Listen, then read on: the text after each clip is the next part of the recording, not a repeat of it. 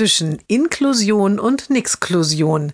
Jeden Montag eine neue Geschichte im Blog von Kirsten mal zwei. Heute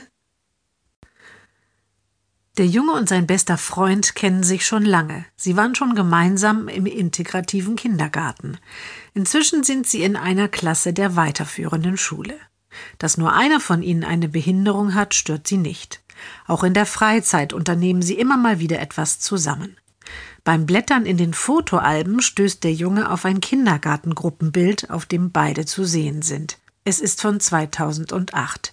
Er überredet die Mutter, es einzuscannen und auszudrucken. Am nächsten Tag nimmt er es mit in die Schule und schenkt es seinem Freund. Der schaut es lange an, dann lacht er. Schau mal, wie klein wir da noch waren und wie blond.